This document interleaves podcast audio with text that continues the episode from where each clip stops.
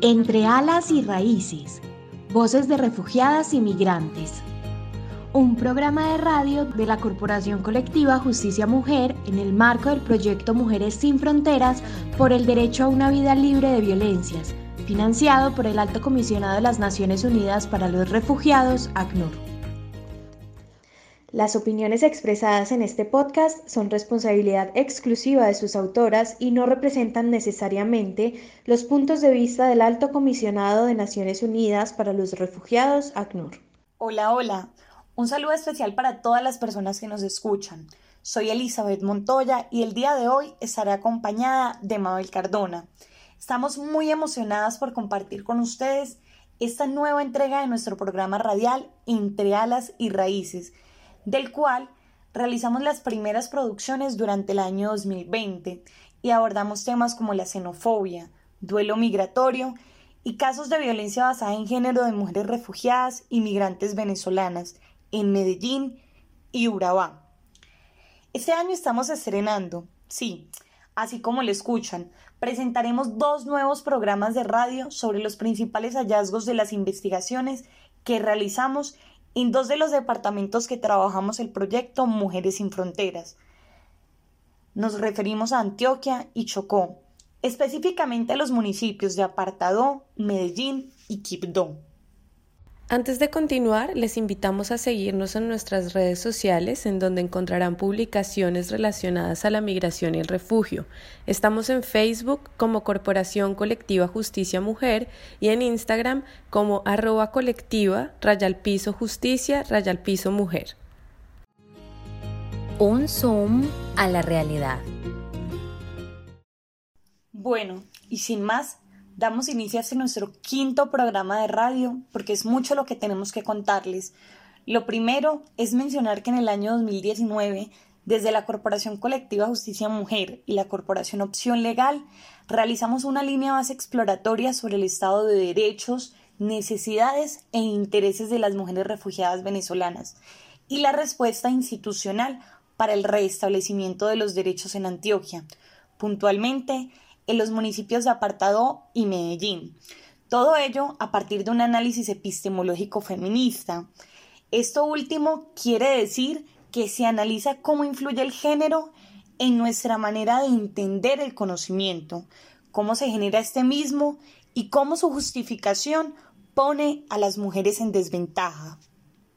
En palabras sencillas, lo que realizamos desde el proyecto Mujeres sin Fronteras fue una serie de conversaciones con mujeres refugiadas y migrantes venezolanas, sobrevivientes de violencias basadas en género, para indagar sobre sus experiencias y la atención brindada desde la institucionalidad para garantizar su derecho a la justicia y la protección. Para comprender mejor de qué estamos hablando, contamos con una invitada muy especial. Ella es María Isabel Echavarría López licenciada en Educación con énfasis en Ciencias Sociales, magíster en Educación y Desarrollo Humano y candidata a doctor en Educación en la Universidad de Antioquia, quien además participó en uno de nuestros proyectos, Mujeres sin Frontera, como investigadora. Escuchemos en la voz de esta mujer el proceso y los resultados de la investigación. Bienvenida, María Isabel. Adelante. Bueno, un saludo. Gracias por la posibilidad de esta participación. Para iniciar, es preciso contarles que esta investigación se planteó con un propósito fundamental y fue el de impactar la realidad de las mujeres migrantes y refugiadas que habitaban en los municipios de Apartado y Medellín, en donde eh, al momento de la investigación registraban 3.317 de ellas en Apartado y 148.714 en Medellín. Esto nos llevó a preguntarnos cómo podemos contribuir en la transformación de la vida de las mujeres refugiadas y migrantes. Y si bien las respuestas a tales preguntas pueden ser muchas, en esta ocasión eh, mencionaremos dos líneas de acción o dos formas que desde el proyecto encontramos. La primera, a partir de la documentación, acompañamiento jurídico y gestión de casos de violencias basadas en el género, que realizamos con las mujeres en Urabá y Medellín, tanto en la ruta de atención inicial como durante el seguimiento posterior para la derivación y restablecimiento de derechos, incluyendo acciones de incidencia política.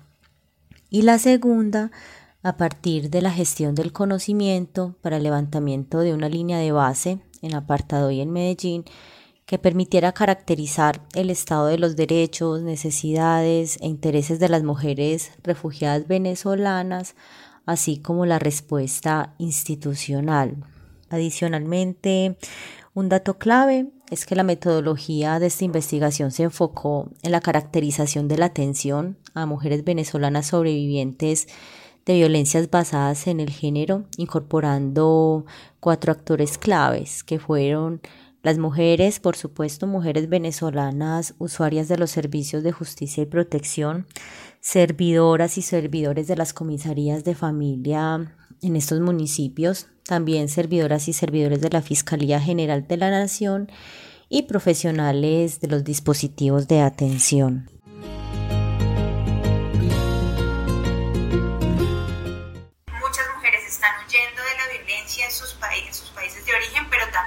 Y se enfrentan a, a otros riesgos cuando están transitando y cuando llegan a sus lugares de destino.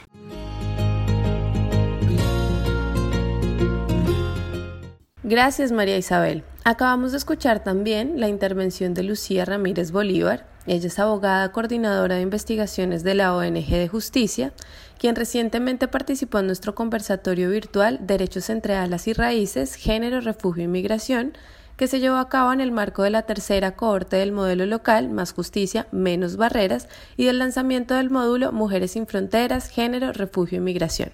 Volvemos a la conversación con María Isabel.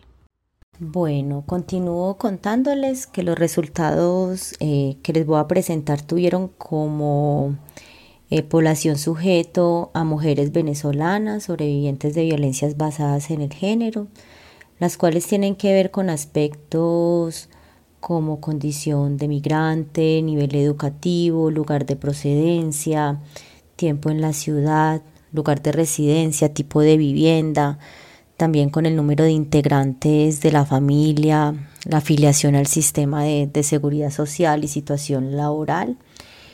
Y bueno, aquí como eh, para señalar un par de, esos resultados, pues respecto a la condición migratoria, de las 28 mujeres participantes, el 42% estaban en la categoría de migrantes regulares y el 53% como irregulares no se contó con el dato de una de ellas. Y bueno, este, este resultado llama la atención en tanto al estar la mayoría de las mujeres en situación irregular, ello aumenta su vulnerabilidad, ocasionando exclusión, imposibilidad de acceso a empleo legal y en condiciones dignas, lo cual a su vez se constituye también en una barrera para el goce pleno de sus derechos, como por ejemplo e, el derecho a la salud, el acceso al mismo, pues eh, a partir de, la afiliación al sistema. Bueno, de, esas 28 mujeres participantes del proceso, eh, se logró identificar que procedían de lugares como Maracaibo, Zulia en su mayoría, Maracay, Aragua, de Valencia, Carabobo, Barinas, Paragua, Bolívar, Trujillo, Caracas, eh, el estado de Miranda, pues eh, principalmente eran esos lugares de procedencia. De, los resultados preocupa que más de la mitad de las mujeres se encontraban desempleadas y el 25% de ellas trabajaban de manera informal. En el caso de las mujeres desempleadas, ellas argumentaban que eso tenía que ver con su situación migratoria, por no contar con la documentación que les posibilitara conseguir un empleo. Y un último dato, y con esto me despido, eh, y que genera una alarma también, es que el 71% de las mujeres venezolanas que participaron en el proceso ejercían el rol de jefas de hogar.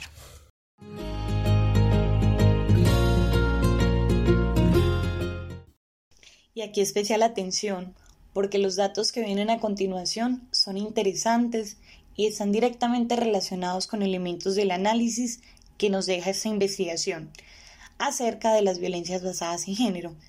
Pues déjenme contarles que el 71% de las mujeres participantes fueron víctimas de violencia basada en género, específicamente de violencia física. Es de anotar que este tipo de violencia, aunque las mujeres minimicen o invisibilicen otros tipos de violencia, suelen estar acompañadas de violencia psicológica y violencia sexual. En la mayoría de los casos, el presunto agresor fue su compañero o excompañero sentimental y en relación a la nacionalidad, varias de las participantes no registraron información al respecto. En los casos donde sí lo hicieron, informaron que el presunto agresor era colombiano, prevaleciendo este tipo sobre el venezolano. Todo este contexto refuerza los roles tradicionales en las relaciones de género, derivando nuevas vulnerabilidades para ellas, las cuales no solamente hacen referencia al desplazamiento físico, sino también simbólico, nuevas formas de hablar, interpretar el mundo y que afectan a las mujeres como consecuencias de unas condiciones precarias de estar en el país, de la exclusión y del aislamiento. Es en estos casos cuando la violencia de género se exacerba. La historia contada por ellas. Yo acudí a la Casa de Justicia del 20 de julio en Medellín a denunciar mi caso de violencia de género, donde fui víctima de maltrato físico y violencia patrimonial. Y la persona que me atendió, aún siendo mujer y viendo el estado físico en que llegué, no me tomó la denuncia, ya que mi agresor se me adelantó y me denunció antes. Han pasado dos años y aún no se ha hecho justicia en mi caso. Este testimonio nos permite pasar un momento muy interesante y de mucho contraste respecto a las rutas activadas para el acceso a la justicia, en donde las mujeres han encontrado justamente en esas instituciones responsables de garantizar su derecho a una vida libre de violencia, revictimización y violencia institucional. Recordemos que la responsabilidad del Estado incluye tanto las acciones como las omisiones que provocan violencia contra las mujeres y también incluye acciones que demuestran una discriminación y obstáculo para que las mujeres ejerzan sus derechos. Para el proceso de activación de las rutas por violencias basadas en el género, las mujeres tuvieron contacto y recibieron el servicio de instituciones como la policía, la línea 123 Mujer, comisarías de familia, Fiscalía General de la Nación y asimismo con las respectivas instancias donde fueron derivadas como el CAIBAS y el CABIF. En la mayoría de los casos, ellas activaron más de un servicio de la ruta, pero también es de anotarse que en otros casos las mujeres no accedieron a la denuncia. En este sentido, fue posible identificar que el 78% de ellas activaron la ruta de denuncia por violencias basadas en género en Medellín y en Urabá.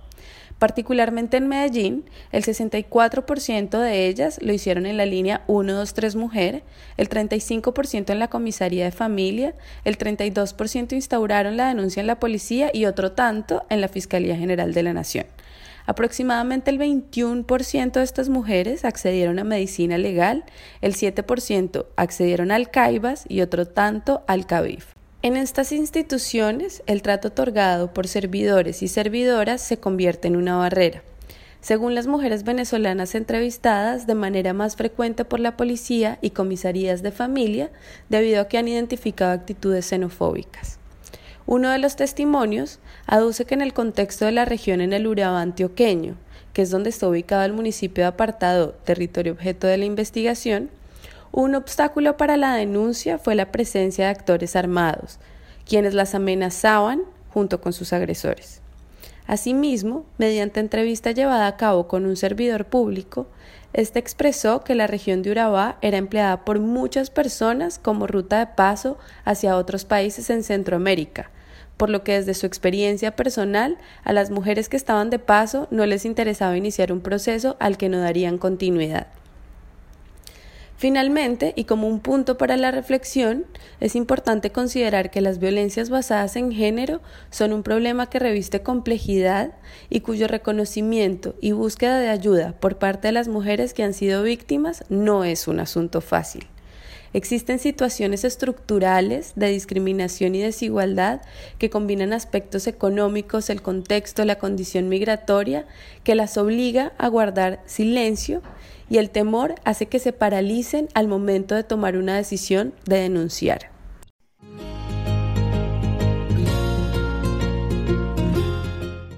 barreras y buenas prácticas para el acceso a la justicia de las mujeres refugiadas, inmigrantes, víctimas, sobrevivientes de violencia basada en género. Lo anterior hace referencia a aquellas situaciones que facilitaron u obstaculizaron la decisión de las mujeres para iniciar el proceso de denuncia por la violencia basada en género, a partir del desarrollo de grupos focales y entrevistas estructuradas en las que participaron venezolanas víctimas de violencia basada en género. Se identificaron 17 situaciones que constituyen barreras de entrada para el acceso a la justicia.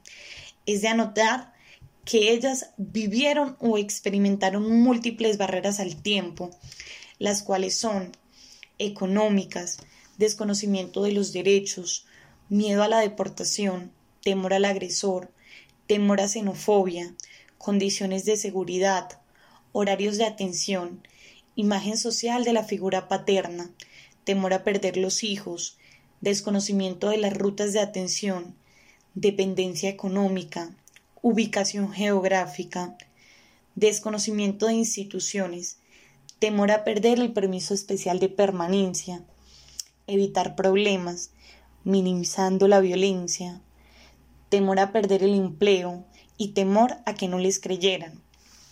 Las barreras que más repiten las participantes es el desconocimiento de sus derechos. Pareciera ser que al abandonar su país de origen e instalarse en Colombia en condición de migrante y refugiada e irregular, se le despejarán sus derechos como seres humanos, pues su efectividad se reduce al hecho de contar o no con un documento válido o permiso especial. ¿Está segura que quiere denunciar? ¿Sabe lo que eso implica? Él puede ir a la cárcel. Recuerde que denunciar le puede causar la pérdida de los niños y niñas. Señora, aparentemente no existe evidencia alguna frente a este tipo de abusos. Mire, apúnteme número de teléfono por si el agresor le llega a hacer algo. Lo que acabamos de escuchar son algunas de las respuestas que suelen recibir las mujeres venezolanas desde la institucionalidad cuando acuden a denunciar pues ninguna de las instituciones contempla un trato diferencial hacia ellas a la hora de transmitirles información sobre sus derechos y rutas de atención, considerando que por su condición de refugiadas o migrantes están en mayor desventaja por el desconocimiento de normas y procedimientos de este país que es nuevo para ellas. Para explicarnos cómo debería ser la atención y acompañamiento institucional en la materia, nos acompaña Natalia Rodríguez, abogada y aspirante al título de especialización en Derechos Humanos y Derecho Internacional Humanitario. Es un gusto saludarte, Natalia, y contar con tu lectura de este panorama. Nos gustaría que nos contaras cuáles son estas buenas prácticas que desde las instituciones se pueden implementar para no desmotivar el proceso de activación de ruta por parte de las mujeres venezolanas que se encuentran en contextos de violencia. Gracias, Mabel. Para mí es un placer estar aquí y compartir este espacio con ustedes. Ahora bien, para responder a tu pregunta, debo decir que en efecto, tal y como lo han venido mencionando a lo largo del programa, existen una gran cantidad de barreras que enfrentan las mujeres refugiadas y migrantes en relación con el acceso a la justicia. De allí la importancia precisamente de replicar buenas prácticas institucionales que contribuyan a superar dichas barreras. Entre las buenas prácticas que se pueden implementar desde las instituciones, podemos señalar en primer lugar brindar la información completa respecto de los derechos, así como de la oferta institucional, los procedimientos y mecanismos de atención y protección que les pueden otorgar a las mujeres. Esto incluye informar a las mujeres sobre los canales de denuncia, en aras de generar confianza y no desalentar a que las mujeres acudan a los mecanismos de justicia. Es importante mencionar que esta información no solo debe ser completa, sino también libre de prejuicios y comunicarse con un lenguaje asertivo, en aras de no minimizar las violencias que han sufrido las mujeres, teniendo en cuenta las condiciones de vulnerabilidad que tienen las mujeres refugiadas y migrantes, las cuales no gozan de un conocimiento sobre el territorio, como tampoco de los derechos y las instituciones a las que pueden acudir. Frente a esta buena práctica se puede destacar a la Secretaría de Mujeres que en la mayoría de los casos brinda la información así como la línea 123 Mujer. Sin embargo, debe ser una práctica que se replique en más instituciones. Otra práctica es brindar un acceso oportuno a mecanismos de protección y o atención por parte de las instituciones. En este aspecto se destaca la labor de las comisarías de familia y la Secretaría de las Mujeres, las cuales brindan medidas de atención que aunque por lo general son medidas de alejamiento, en algunos casos han surtido efecto y ellas han logrado a nivel emocional un poco más de tranquilidad en las mujeres. También en este aspecto está el hecho de que algunas han proporcionado la opción de los albergues como una alternativa para la protección de las mujeres y sus familias. Frente a esto, sin embargo, es necesario seguir avanzando, ya que es necesario que exista una correcta valoración del riesgo para que las medidas otorgadas no se vuelvan inoperantes. Además, la misma debe ir con la regulación de las visitas y alimentos en aras de no poner en situación de riesgo a la mujer.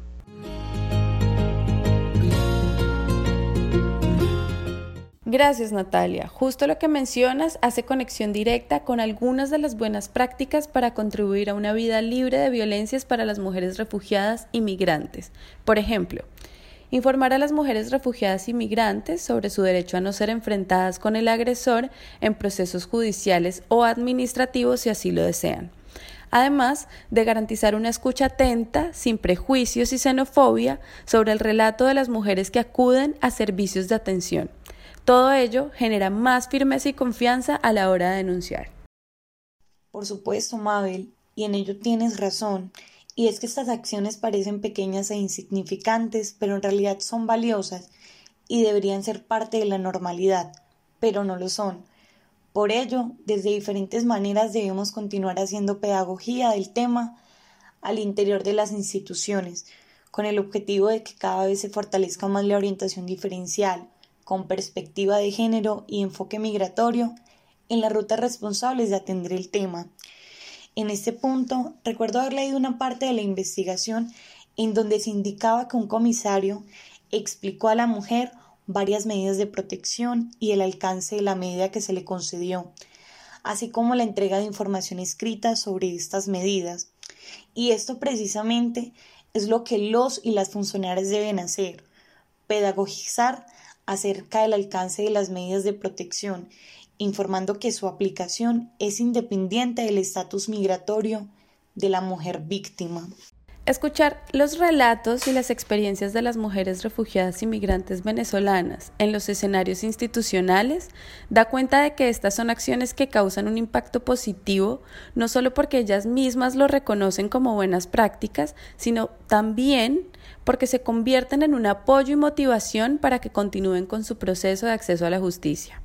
En este sentido, conviene mencionar otra buena práctica, esta vez de una institución puntual. Es el caso del equipo de la línea 123 Mujer en la ciudad de Medellín, desde donde se informa a las mujeres sobre el procedimiento que deben seguir para entablar demandas, pero además les brinda los recursos e incluso las acompaña en el procedimiento para facilitar y llevar a cabo la continuidad de la ruta, sin importar su situación migratoria.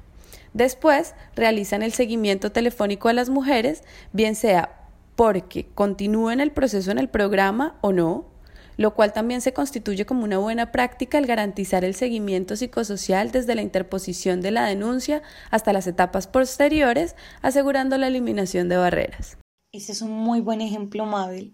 Y aquí vale la pena mencionar también que las profesionales de los dispositivos de atención de la Secretaría de las Mujeres de Medellín gestionan otras posibilidades, valiéndose del trabajo interinstitucional y coordinado cuando es necesario brindarles a las mujeres un lugar de protección, como albergues u hogares de acogida, dado que la mayoría de las mujeres venezolanas no cuentan con afiliación al sistema de seguridad social subsidiado, es decir, no cuentan con SIRBEM, lo cual impide el acceso a las mujeres a dichos centros de protección.